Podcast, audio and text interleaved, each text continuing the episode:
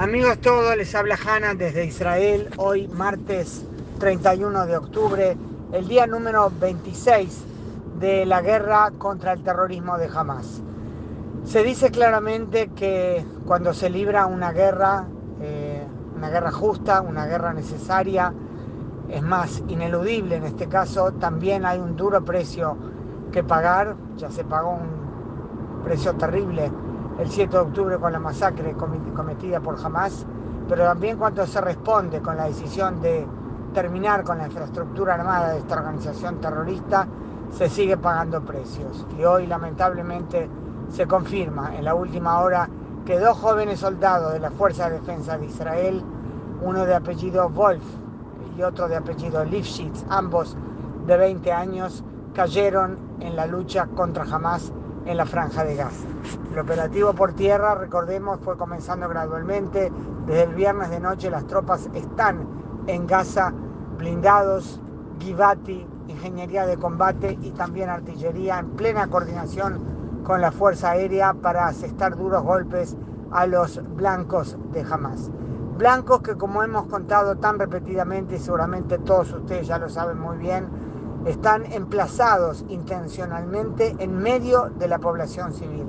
Esa es la razón por la cual Israel está hace semanas exhortando a la población civil a irse del norte, al parecer la zona principal que será blanco de los ataques israelíes, aunque claro que ya ha habido numerosos ataques contra miles de blancos de Hamas. Y yo nuevamente digo cuántos recursos dedicados a todos esos miles de de sitios, instalaciones de la infraestructura terrorista de Hamas.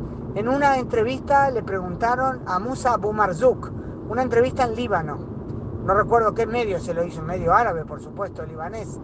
Eh, eh, Musa Abu Marzouk es de los jefes de el así llamado departamento político de Hamas, pero son todos, por supuesto, terroristas. ¿Por qué no construyeron cuando hicieron todo ese enorme despliegue de decenas de kilómetros de túneles eh, ¿por qué no construyeron refugios para los eh, habitantes, para los civiles de Gaza?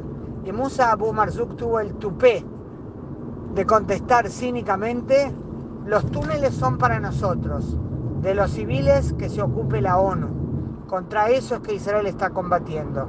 Contra monstruos no diremos animales porque los animales matan para comer. Contra monstruos realmente que no merecen la definición de seres humanos.